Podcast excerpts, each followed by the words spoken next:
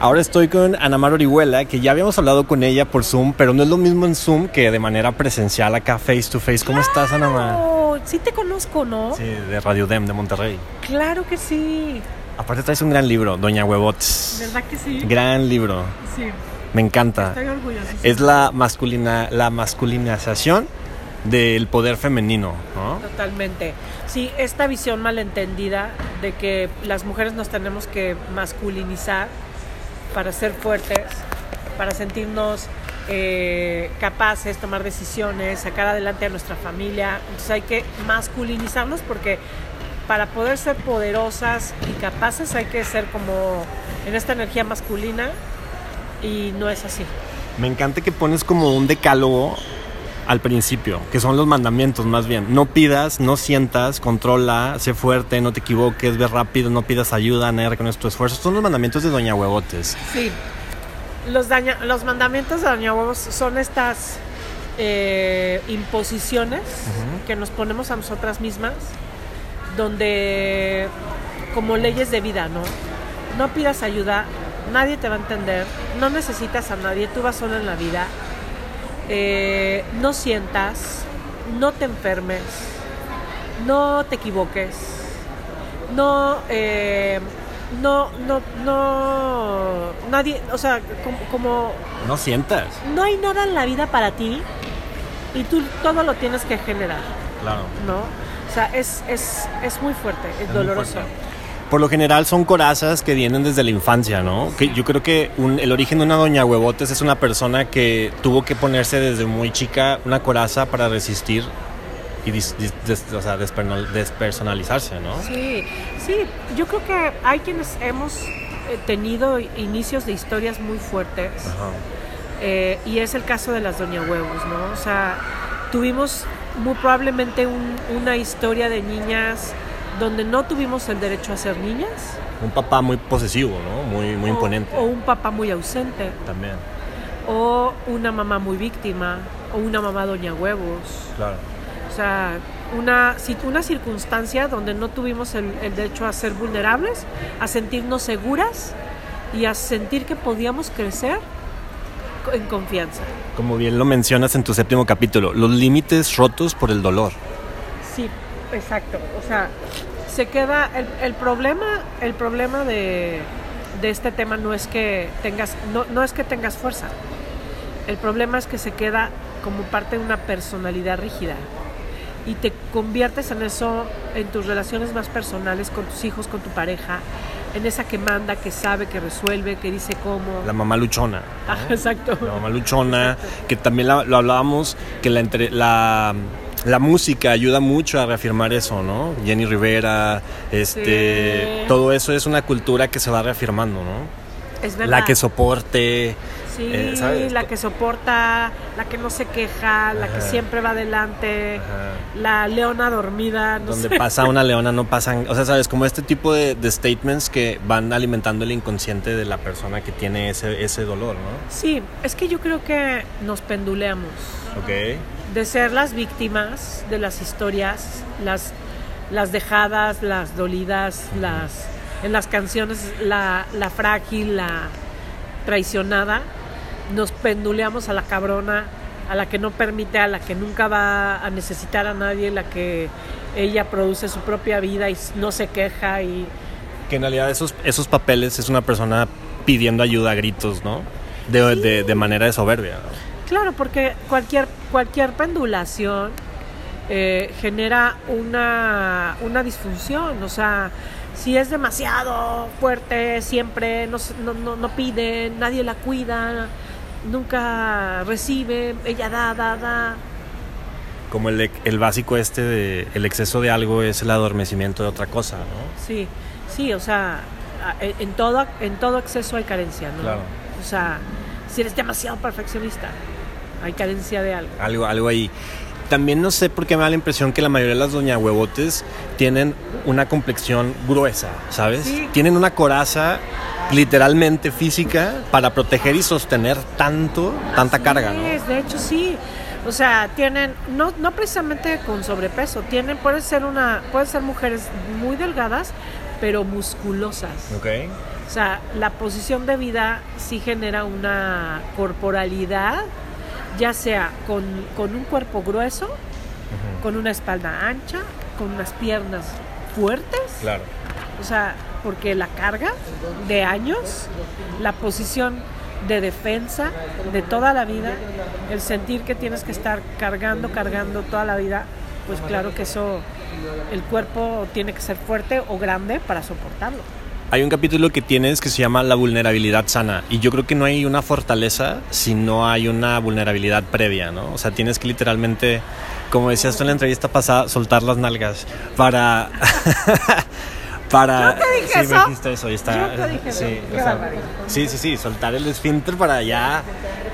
Sí, es que yo tengo siempre una frase Ajá. de que aprendimos a ir con las nalgas apretadas por la vida, en el sentido de que cuando vas reprimiendo lo que tú eres y buscas siempre hacer algo para agradar, pues vas reprimiendo tu naturaleza. La aprobación externa y va durmiendo lo que verdaderamente eres tú, ¿no? Totalmente, ¿no? Ni siquiera lo conoces a veces, Ya. porque yo tengo que ser el inteligente, el perfeccionista, el buena onda, el divertido, el chistoso, el cagado. Y lo que en realidad soy, pues ni siquiera yo lo conozco, ¿no? Hoy en la mañana subiste un reel que me llamó mucho la atención, que hablaba sobre tu curso, tu seminario sobre empoderamiento del niño interior, ¿sabes? Ay, sí. Y que hablabas del libreto que nos vendemos desde la infancia, ¿no? Ajá. Y que mucho ahí viene la aprobación externa, ¿no? ¿Cómo le Sí. voy a agradar a papá? ¿Cómo voy a hacer todo esto? Y creo que es un poco mm, cringe irse al niño, pero luego también hay que trabajarlo para ser el adulto que eres, ¿no? Es que la verdad pensamos que la infancia ya pasó y que hay que centrarnos en el presente. Y, y es efectivamente, pero en el presente está nuestro niño. O sea, es un poco lo de la infancia define, pero no si la trabajas. si no la trabajas sí define, porque porque necesitas ir a ese lugar donde está el origen y las raíces de tus creencias más destructivas, como de yo soy una soy un fraude, no soy valioso, no soy suficiente, Merezco poquito. merezco poquito. O sea, que eso es un poco lo que le pasa a la doña Huevos. O sea, la doña Huevos aprendió que no tiene derecho a recibir, a ser cuidada, a necesitar, a pedir. eh, y, va por, y va con esas cancelaciones de su derecho por la vida. Claro. Ese es el problema, ¿no? De que si no cambiamos esos mandatos Esas narrativas que te vendes. y, y- y- y- y que están en el fondo de nuestro dolor, si no los sanamos, tu presente va a estar siempre bañado por el dolor del pasado. Qué fuerte, ¿no? Dolorosísimo. Ahora, también la psicoterapia ayuda mucho, ¿no? O sea, dígase psicoanálisis si tienes tiempo, si eres Yo no gestal. recomendaría psicoanálisis. No, ¿por qué no? tengo, tengo, o sea, vengo con Mario Guerra y le pregunté exactamente lo mismo a todos los psicólogos, les pregunto lo mismo. El psicoanálisis creo que es interesante, pero necesitas mucha paciencia. Es que te voy a decir una cosa. Las heridas Mm. son memorias corporales. Ok. Están en tu cerebro reptiliano Ok. y su lenguaje son las emociones. Ya. Si tú psicoanalizas, jamás vas a sanar tu herida, Ok. porque tu herida no está en la mente. No está en el, en el- Y en la el inconsciente. Mente, la mente no sana a la mente. O sea, no me puedo echar un clavado al, psic- a la- al inconsciente que es tan profundo como, No, porque ¿qué es el inconsciente? pues, para empezar, ¿no? O sea, tu mente donde hay tu historia, el inconsciente incluye también el, el- el recorrido emocional de ese inframundo que está en tu dolor. O sea, Ya. y eso está en tu cuerpo. Ya. ¿Tú qué enfoque tienes? Yo, enfoque de trauma, No, no, no, o sea, enfoque de, de clínica. bueno, yo no soy psicóloga. ¿No? Yo Ok. no soy psicóloga, pero yo, yo he estudiado desde gestal, análisis transaccional, Ah, ¿Qué estudiaste? psicoterapia de trauma, administración. Qué bonito. Ahora administras emociones.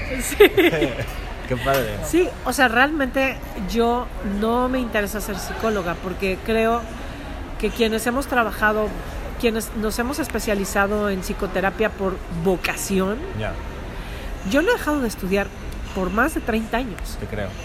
O sea, realmente no es que no estés, no es que no tenga, o sea, estás estudiando todas las herramientas que de verdad te van a ayudar a sanar y te van a ayudar a acompañar en un proceso real y no en llevar a la gente a 20 años de psicoanálisis. Claro, no, no. Y como dice mi amiga Salia, que también es psicoterapeuta, mi mejor paciente soy yo, ¿no? Sí, O sea, no, sí, eso también es verdad.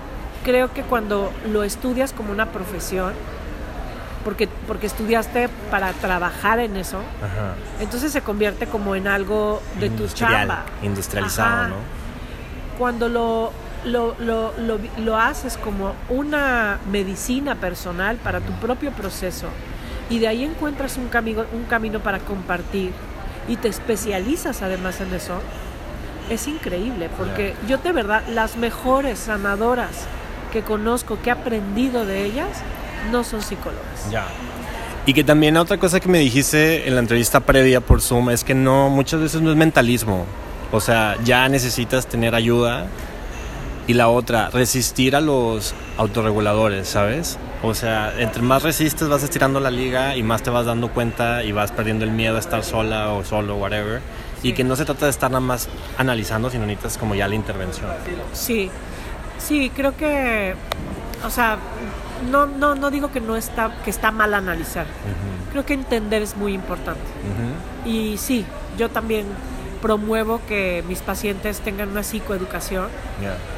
pero, pero no solo eso. O sea, que sea una terapia realmente integral, donde, imagínate, las- la doña Huevos es súper mental.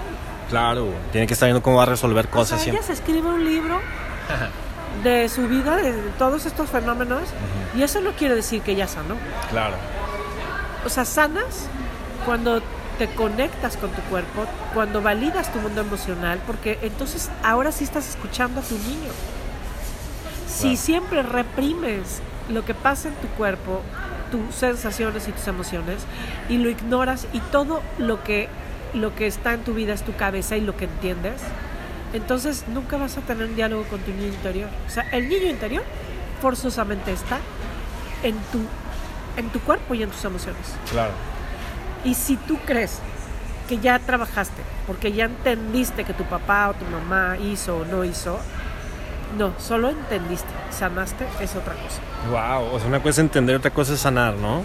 Una cosa es entender, entender te ayuda a ver el panorama, pero es como de, una cosa es saber la receta y otra cosa es es hacer la receta y otra cosa es comerte el pastel. Una cosa es el taller y otra cosa es saber manejar el carro, ¿no? O sea, Así que es. distinto. Ajá. Y, y la verdad es que mucho entender de lo que se trata es de conocer la receta, Ujú. O sea, es como si conocieras la, el Museo del Louvre a través de, de, una, de un entendimiento. ¿Qué obras hay? ¿Dónde están las salas? Vivir el- y, y recorrer el Museo del Louvre es otro viaje. Claro. Es así. O sea, entender es saber dónde están y qué pasó. Transitarlo necesariamente incluye cuerpo, emoción. Ya. Y estar muy consciente de tu cuerpo. Creo que el cuerpo, cuando, hab- cuando escuchas la voz del cuerpo, que es muy sutil, y la conectas con la voz interna, ya tienes un informe brutal. Pero para llegar a ese punto tienes que pasar por, por mierda, literalmente, ¿no? Por tu Pero propia. brutal, ¿eh? Ajá. Porque desde las partes más dolorosas hasta las partes más sabias.